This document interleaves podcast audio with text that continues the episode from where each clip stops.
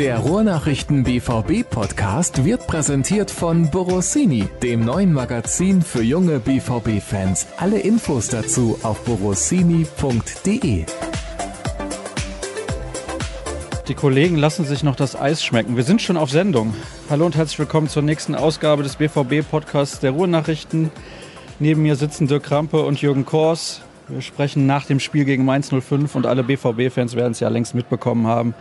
Noch ist man nicht in der Champions League. 1 zu 2 Heimniederlage, die erste unter Peter Stöger nach frühen Toren der Mainzer und hinterher waren die Aussagen relativ klar. Gerade eben in der Mixzone haben wir noch Sportdirektor Michael Zorc gehört. Dirk, der hat gesagt, es war eine Leistung zum Schämen. So kann man es eigentlich ganz gut zusammenfassen.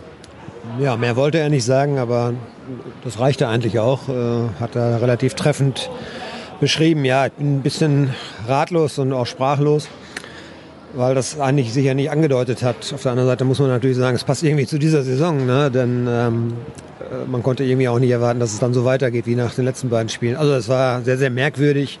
Dortmund hatte keinen Biss, kam überhaupt nicht in die Zweikämpfe, zweite Bälle komplett chancenlos. Äh, Mainz hat so gespielt, wie man das erwarten konnte.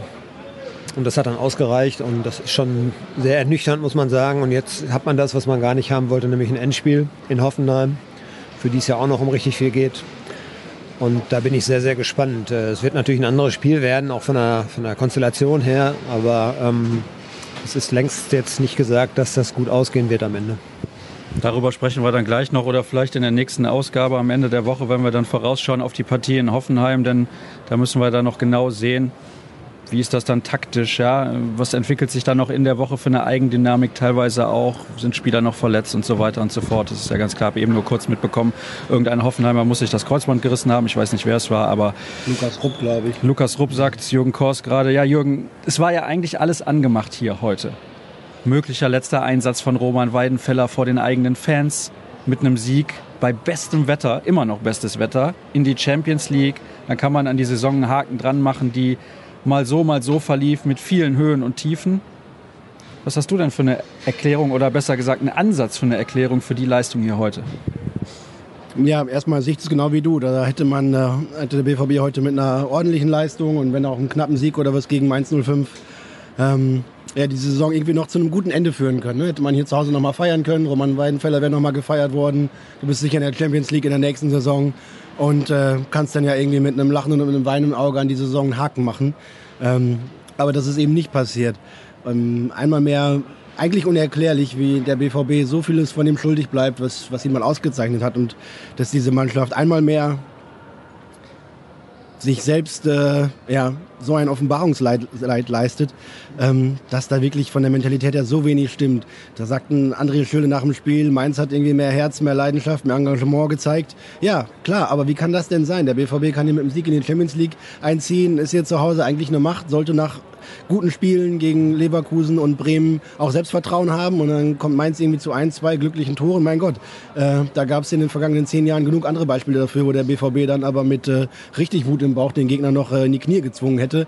Heute kam gar nichts davon. Ich glaube, in der zweiten Halbzeit war irgendwie ein abgefälschter Kullerball, der aufs Tor kam und ein Kopfball, der äh, aber noch vor der Linie irgendwie auf den Boden fällt, weil er so harmlos war. Das war's an Chancen für den BVB, ein 1 zu 2 gegen Mainz hier umzudrehen. 75 Minuten lang hätte es die Möglichkeit gegeben. Und äh, ja, also da fehlen wirklich äh, auch die nötigen, das, das, nötige Verständnis dafür, irgendwelche Erklärungen ranzuholen. Das geht so einfach nicht. Und ja, das ist eine Leistung zum Schämen. Das ist nicht zum ersten Mal, dass da deutliche Worte fallen. Ähm, aber irgendwie Taten und Reaktionen darauf offenbar auf Dauer nicht beim BVB. Ähm, nach zwei guten Spielen dachten eigentlich viele, dass es jetzt doch irgendwie die Trendwende geschafft sei. Aber offensichtlich äh, funktioniert bei dieser Mannschaft so wenig intern und so wenig an, an Struktur, an Hierarchie, an Miteinander, an Zusammengehörigkeit, an, äh, an Selbstvertrauen, an Wille, Ehrgeiz, Mut, Leidenschaft. Äh, da kann man, glaube ich, äh, die Attribute ohne Ende aufzählen, was hier alles mangelt. Das ist eine Wutrede des Kollegen Jürgen Kors, Dirk. Ja, das macht es einfacher für mich, da muss ich nicht mehr so viel erzählen.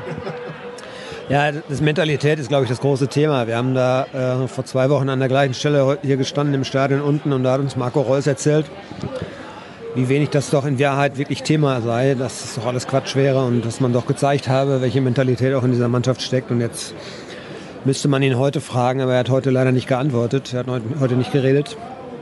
Also ich glaube, es ist ein Kernproblem in dieser Mannschaft und solche, solche Leistungen sind eigentlich eben nur so zu erklären, dass da doch ein gravierendes Defizit äh, existiert und ein großes Problem besteht. Und ähm, ich glaube, das wird die Kernarbeit werden nach der Saison, dass man guckt, dass man auch in diesem Punkt die Mannschaft dann nochmal anders zusammenstellt. Also es ist, wie gesagt, ja, Jürgen hat es alles erzählt, also es ist unerklärlich. Aber vielleicht ist genau auch das ein, Teil des Problems wiederum, dass man sagt, so komm nach der Saison müssen wir irgendwie aufräumen und aufarbeiten und so weiter und gucken, wer hier noch weiter mitspielen kann und wer nicht. Und äh, darüber vergessen wir tatsächlich, dass hier noch Arbeit ansteht. Denn die Champions League ist eben noch nicht in trockenen Tüchern. Und das könnte für den BVB nicht nur finanziell dann richtig teuer werden, wenn das in die Hose geht. Das würde auch an Renommeen enorme Einbußen mit sich bringen. Das würde auch bei Spielern, bei Spielern, die man verpflichten möchte, große Schwierigkeiten bereiten, denn für die Europa League kommt keiner so gerne nach Dortmund, lieber für die Champions League. Ähm, abgesehen vom, vom Image-Schaden halt, der dadurch entstünde. Ähm, also dieses Ding hier noch aus der Hand zu geben in der Bundesliga-Saison, wo hinter den Bayern wirklich kaum eine Mannschaft einigermaßen Konstanz auf die Reihe bringt, immer noch am letzten Spieltag darum zittern zu müssen, in die Champions League zu kommen, ist einfach viel zu wenig.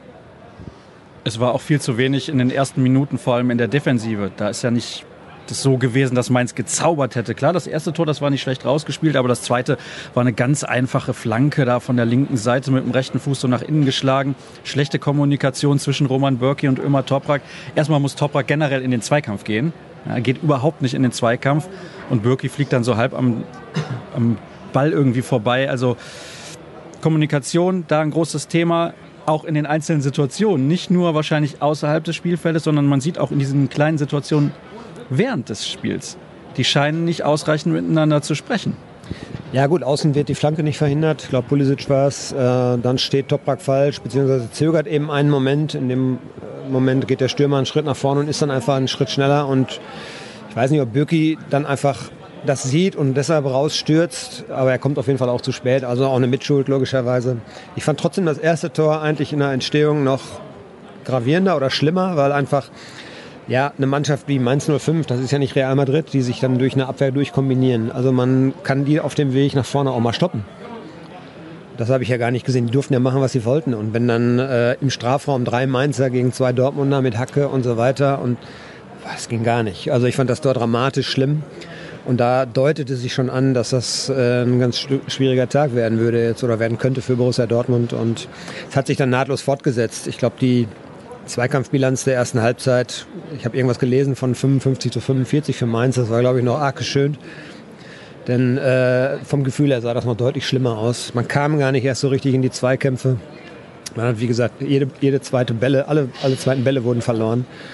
Und das hat äh, Peter Stöger ja auch vor dem Spiel schon herausgehoben. Das äh, war auch ein Schlüssel eigentlich in diesem Spiel. Und äh, ja, es war dramatisch schlimm und es hat sich eben nach der Pause dann eben nicht gebessert. Das ist eigentlich auch dramatisch schlimm, weil ähm, man von Borussia Dortmund, was Jürgen eben gerade schon sagte, erkannte, dass man früher selbst bei Rückständen dann eben so viel Wut und Entschlossenheit in die Schlussphase gelegt hat um dann mit der Unterstützung dieses Publikums äh, ein Spiel jederzeit auch noch drehen zu können oder zumindest eben sich einen Punkt zu ergattern. Aber davon war die Mannschaft heute meilenweit entfernt und das ist auch ein Punkt gewesen, der ein Offenbarungseid darstellte, dass es in der zweiten Halbzeit, glaube ich, keine einzig echte Torschance gab.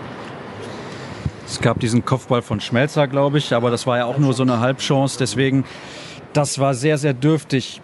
Da musste ja dann in der ersten Halbzeit immer Toprak verletzt runter und da habe ich mir dann hinterher gedacht, wäre eine Möglichkeit gewesen, gar nicht Schmelzer einzuwechseln, sondern einfach hinten mit einer Dreierkette zu agieren. Du legst ja in dem Moment schon zurück und dann kannst du vielleicht Mainz auch noch vor neue Aufgaben stellen, relativ früh im Spiel. Das ist irgendeine Sache, die mir bei Peter Stöger irgendwie fehlt. Wir haben schon häufiger im Podcast auch darüber gesprochen, dass dieses, es wird ja heute als Ingame-Coaching bezeichnet, also Entscheidungen, die während des Spiels dann noch getroffen werden, ihm ein klein wenig abgehen? Ja, das mag sein. Und das ist auch einer der Vorwürfe, die ihm wohl zurecht gemacht werden. Da ist er sicherlich nicht der Stärkste. Da hat schon andere Trainer gegeben in Dortmund oder auch äh, andere in der Bundesliga, die da äh, ja, deutlich facettenreicher sind, deutlich äh, spontaner reagieren können und ihre Mannschaft auch so aufstellen, dass sie das problemlos umsetzen kann. Dreierkette hat Stöger einmal probiert im Pokal in München im Dezember. Das ging 30 Minuten lang komplett in die Hose. Da war ja gut, aber da war nachher, ist Mainz, ne? nicht Bayern ja, München. Gut, aber da war nachher allen schwindelig und danach hat er irgendwann gesagt, eine Dreierkette können wir nicht. Ähm, hat er damit für sich ad acta gelegt. Ja, wäre sicherlich eine Option gewesen heute, klar. Ähm, dann die Auswechslung, ja, was was willst du da groß machen? Da kommt ein André Schürle, wenn er irgendwie einen guten Tag hat, dann wird es ein bisschen gefährlich. Heute hat er keinen guten Tag gehabt, da kam halt gar nichts. Ähm, Jamolenko, dem fehlt jegliche Spielpraxis, äh, hat in den letzten Wochen kaum auf dem Platz gestanden. Ja, der kann das Ding dann auch nicht rumreißen. Ähm, stand aber auch vorher elf anderer Spieler auf dem Platz, die locker in der Lage sein müssen, ein Heimspiel in der Bundesliga gegen Mainz 05 für sich positiv zu gestalten. Ähm, ja, und, und bei Stöger ist es ja schwierig. Er hat eben auf die Frage, was denn besser werden müsste, gesagt, alles. Ähm, das ist wahrscheinlich treffend und korrekt. Ähm, ist die Frage, wie er es anpackt in der kommenden Woche. Denn auch für ihn ist es ja nochmal, äh, ne, er möchte sich hier, wenn man davon ausgeht, dass er nach dieser Saison nicht mehr Trainer ist von Borussia Dortmund, ähm, irgendwie ehrenhaft verabschieden. Und er möchte auch gerne, dass der BVB in der Champions League abgeliefert wird dann von, seiner, von ihm und seinem Trainerteam. Und äh, ja, da muss er nochmal zeigen, was er kann. Nächste Woche wartet mit Julian Nagelsmann einer, der sich, glaube ich, diebisch darauf freut, jetzt gegen den BVB so ein Endspiel zu Hause zu haben. Das ist so ein Typ, der das richtig genießt. Und äh, beim BVB haben sie ja, das, allein das zeigt ja, in was für einer Verfassung diese Mannschaft und dieser Club gerade ist. Sie sagen ja seit einer Woche, oh, hoffentlich kriegen wir kein Endspiel gegen Hoffenheim, wir müssen gegen Mainz gewinnen. Ja, komm, da hätten die vor drei Jahren nicht mehr drüber nachgedacht. Die hätten Mainz weggepustet und Hoffenheim vielleicht im letzten, im letzten Bundesligaspiel auch noch. Aber hier geht schon seit vier, fünf, sechs Tagen äh, irgendwie die Angst um, dass man gegen Mainz äh, irgendwie da straucheln könnte. Und natürlich ist es dann auch genauso gekommen. Ähm, allein dieser Gedanke wäre früher dem BVB fremd gewesen. Ich fand ja bezeichnend, ihr wart unten in der Mixzone bei der Pressekonferenz. Normalerweise werden ja Peter Stöger da durchaus einige Fragen gestellt. Ich weiß nicht, was ihr so für ein Gefühl habt auch, weil ihr seid täglich hier in der Arbeit. Eine Frage, also eine Einleitungsfrage vom Pressesprecher Sascha Fligge, dann sagt natürlich der Gästetrainer was, dann sagt Peter Stöger was, dann gab es eine einzige Frage an Peter Stöger. Ich habe so das Gefühl, alle hier sind irgendwie froh, wenn diese Saison vorbei ist. Ja, es ist alles gesagt. Ne? Man hat das, ganz, das, das, Thema ja seit Wochen und man hat diese Fragen, die, von, von denen du sprichst, ja sicherlich auch schon gestellt. Und man redet immer wieder über das gleiche Thema und es gibt eigentlich immer die gleichlautenden Antworten. Und was, was Jürgen ganz am Anfang eben sagte, äh, es gibt noch ein wichtiges Spiel zu spielen, von wegen Aufräumen im Sommer. Ich glaube einfach, dass diese Probleme sich in dieser Saison nicht mehr lösen lassen. Die, sporadisch vielleicht für ein, zwei Spiele, das hat man dann jetzt gegen Leverkusen gesehen, in Bremen war es auch sehr ordentlich. Und da hatte man ja gedacht, man hat die Kurve bekommen aber da steckt einfach zu tief, zu viel äh, äh, Fehlerhaftigkeit drin. Da ist zu viel einfach, was verkorkst ist und was einfach sich so nicht mehr entwirren lässt, auch jetzt, glaube ich, in dieser, dieser kurzen Zeit. Also man muss ein bisschen darauf hoffen, dass man jetzt irgendwie sich noch ins Ziel rettet. Und wenn man die Ausgangslage sich anguckt, ist sie so schlecht ja eigentlich nicht, aber sie ist auch nur trügerisch gut. So muss man es, glaube ich, formulieren, denn ähm, das ist ganz schnell passiert. Wir können das ja gleich mal aufdröseln, dann wird man sehen, wie schnell das auch nach unten gehen kann. Ja, also die Sache ist so, Bayer Leverkusen, das ist die Mannschaft, die noch darauf wartet, dass entweder Hoffenheim verliert oder Borussia Dortmund verliert. Ja, dann können sie mit dem Sieg auf jeden Fall noch dran vorbeiziehen. Die müssen aber auf Borussia Dortmund erstmal diese drei Punkte aufholen und sieben Tore Differenz. Es sind zwar nur sechs Tore Unterschied in der Tordifferenz, aber sie haben weniger Tore erzielt insgesamt. Das heißt, sie müssen also sieben Tore aufholen und Hoffenheim reicht ein 2 zu 0 oder ein Sieg mit zwei Toren Differenz, um an Borussia Dortmund vorbeizuziehen. Und in Hoffenheim, das hat Dirk, glaube ich, eben kurz angedeutet, oder ich weiß nicht, ob du es warst, da kann man locker mal mit zwei Toren verlieren. Da kannst du auch mit drei oder vier Toren verlieren, wenn die ins Rollen kommen.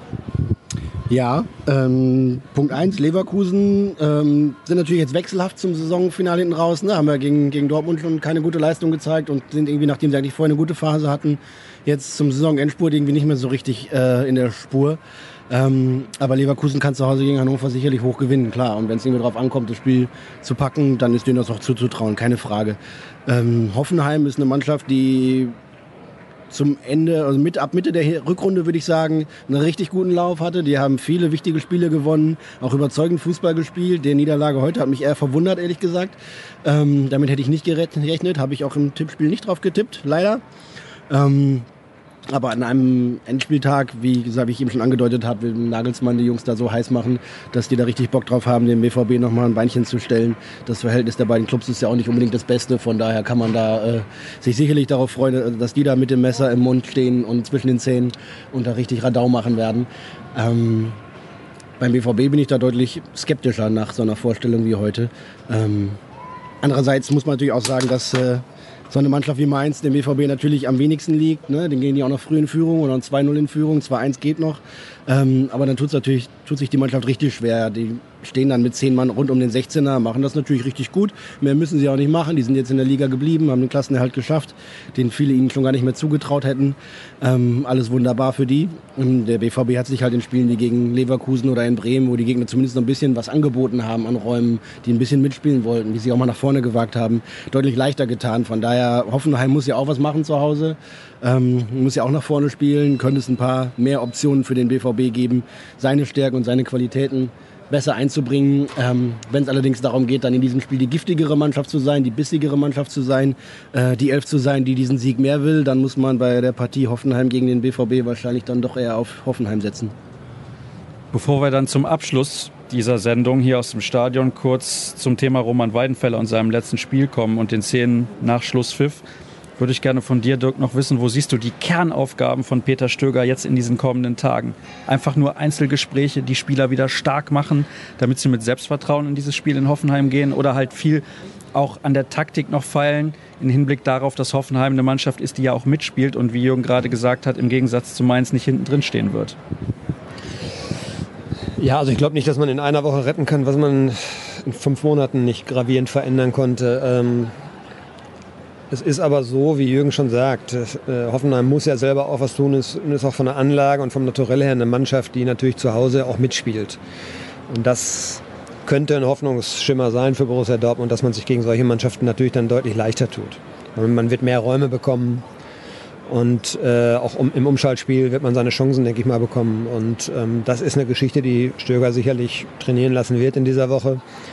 Aber er muss auf diesen mentalen Sektor, was du gerade angesprochen hast, sicherlich auch äh, deutlich mehr an der Überzeugungsarbeit noch leisten, denn äh, es kann ja auch passieren, dass man trotzdem früh in Rückstand gerät. Und so ein Spiel wie heute hat gezeigt, wie schwer es dieser Mannschaft dann fällt, noch den Schalter wieder umzulegen.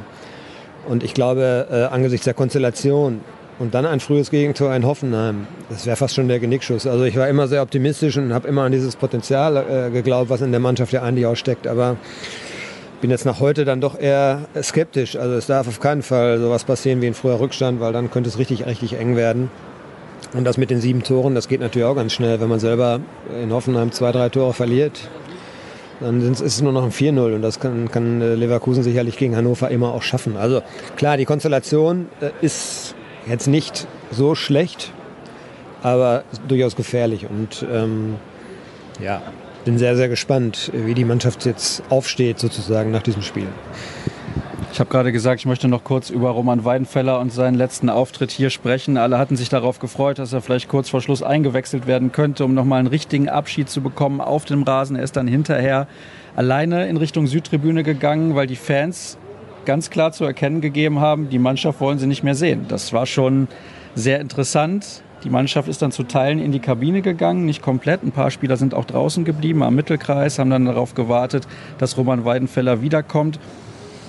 Tja, was sagst du dazu, Jürgen? Offen und ehrlich, tut mir leid für Roman. Ähm, der hätte sicherlich einen anderen Abschied verdient gehabt. Das ist, glaube ich, unstrittig. Ähm, es hat mich gefreut, dass auf der, auf der Südtribüne vor allem äh, vor dem Spiel so ein, ein riesengroßes Banner, eine Choreo da war und äh, auch nach dem Spiel dann noch da diverse Plakate hochgingen, die äh, ihm nochmal Dank und Respekt und Tribut gezollt haben für das, was er für den BVB geleistet hat, wie er sich hier 16 Jahre lang immer in den Dreck geworfen hat und äh, ja, wirklich immer vorbildlich gearbeitet hat. Äh, ja, und das ist noch so ein Punkt, der so einfach auch, auch vielleicht das Dilemma mit aufzeigen. Dann hast du so einen, so einen vorbildlichen, tadellosen Charakter, der hier über Jahre hinweg die Knochen hinhält und äh, dann wird dessen Abschied versaut von der Mannschaft, wo es irgendwie Typen drin stecken, die ja offensichtlich äh, niemals nach 16 Jahren beim BVB einen ähnlichen Abschied bekommen werden wie er, um es mal ganz positiv zu formulieren wenn sie dann überhaupt im Ansatz so lange bleiben würden. Aber das ist noch ein anderes Thema. Ja, gibt es abschließend noch was dazu zu sagen? Auch von deiner Seite vielleicht, Dirk, im Zusammenhang mit Roman Weidenfeller? Ja, wir hatten, äh, muss ich jetzt auch mal so sagen, nicht immer so ein ganz einfaches Verhältnis. Es gab auch mal eine Phase, wo er, ja, ich habe das Gefühl, manchmal so ein bisschen empfindlich war. Also er war immer ein sehr ehrgeiziger Torhüter und ähm, ich finde, er hat sich auch in den vergangenen Jahren da total gewandelt. Den Ehrgeiz hat er nicht verloren, aber so ein bisschen Altersmilde würde man vielleicht sagen, ist dazugekommen und macht jetzt einen sehr, sehr entspannten Eindruck. Und ähm, Von daher tut es mir auch ein bisschen leid. Also ich glaube, jeder hätte sich das gewünscht, ja, das muss man einfach so sagen. Das gibt es heutzutage ja ganz, ganz selten. 16 Jahre in einem Verein, er ist hier geblieben, als dem BVB das Wasser zum Hals, bis zum Hals stand. Äh, und da hätte er sicherlich auch damals woanders hingehen können. Er hat dem Verein immer die Treue gehalten und ähm, ich erinnere mich an Champions League-Saisons unter Jürgen Klopp, auch 2013, da war er einer der Eckpfeiler dieser Mannschaft, muss man wirklich sagen. Gerade in den Champions League-Spielen ist er total über sich hinausgewachsen. Und äh, er hat auf jeden Fall das, was hier passiert ist, verdient und eigentlich hätte er auch mehr verdient gehabt. Und ja, er wird das, glaube ich, einzuschätzen wissen. Er weiß ja auch, was in der Truppe los ist. Ähm, aber es ist einfach schade. Und wenn man jetzt sieht, äh, Sebastian Kehl ist davor gegangen, dann war es mal irgendwann ein DD und Neven Subotic ist weg. Also da endet doch jetzt eine Ära, muss man sagen, auch von, auch von Typen, die in diesem Verein gespielt haben. Und ähm, ist schon schade. Und das wird auch eine der Aufgaben sein, dass man einfach mal eine neue Mannschaft da aufstellt, wo Typen drin sind, die sich mit diesem Verein identifizieren, trotz dieser Zeiten, wo man eigentlich fast jedes Jahr den Verein vielleicht wechseln könnte. Äh, wird sicherlich nicht einfach, aber man braucht auch eine Identifikation, auch für die Fans. Man muss das ja ganz klar sagen. Die Fans lieben solche Typen und ja, wenn sie nur die, die zwar gut Fußball spielen da sehen, aber die dann nach einem Jahr vielleicht wieder weg sind, irgendwann werden sie dann auch sagen, äh, das brauche ich nicht mehr. Also da muss der Profifußball insgesamt auch aufpassen, dass man ähm, da auch diesen anderen Aspekt mal, diesen Nostalgie vielleicht, dass man diesen Aspekt nicht vernachlässigt. Oh, da können wir jetzt noch eine Stunde drüber sprechen, aber die Sonne knallt uns auf die Gesichter und ich habe kein Interesse daran, mit einem Sonnenbrand nach Hause zu fahren. Und das Anfang Mai. Das muss ja nun wirklich nicht sein. Deswegen danke, dass ihr zugehört habt und natürlich auch danke an Dirk und Jürgen. Die sind bei Twitter zu finden unter Dirk Krampe und Dirk Kors, ich unter Staat und natürlich alle weiteren Informationen unter ruhrnachrichten.de oder bei Twitter rnbvb und dann hören wir uns in den nächsten Tagen wieder. Bis dann.